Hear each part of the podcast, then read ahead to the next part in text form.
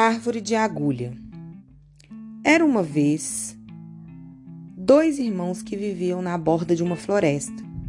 O irmão mais velho era muito mal com o irmão mais novo. Ele comeu toda a comida e pegou todas as roupas boas de seu irmão. Um dia, o irmão mais velho entrou na floresta para encontrar lenha para vender no mercado. Ao dar a volta, cortando os galhos de árvore após árvore, ele encontrou uma árvore mágica. A árvore lhe disse-lhe: Ó oh, Senhor, por favor, não corte meus galhos. Se você me poupar, eu lhe darei maçãs douradas. O irmão mais velho concordou, mas ficou desapontado com o número de maçãs que a árvore lhe deu. A ganância dominou e ele ameaçou cortar o tronco inteiro se a árvore não lhe desse mais maçãs.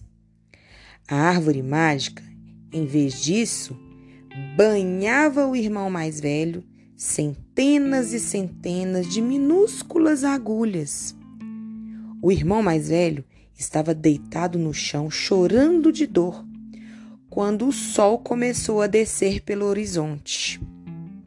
O irmão mais novo ficou preocupado e foi em busca de seu irmão mais velho.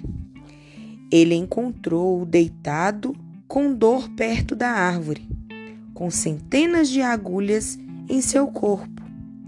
Ele correu para seu irmão e removeu cada agulha com amor, bem devagar.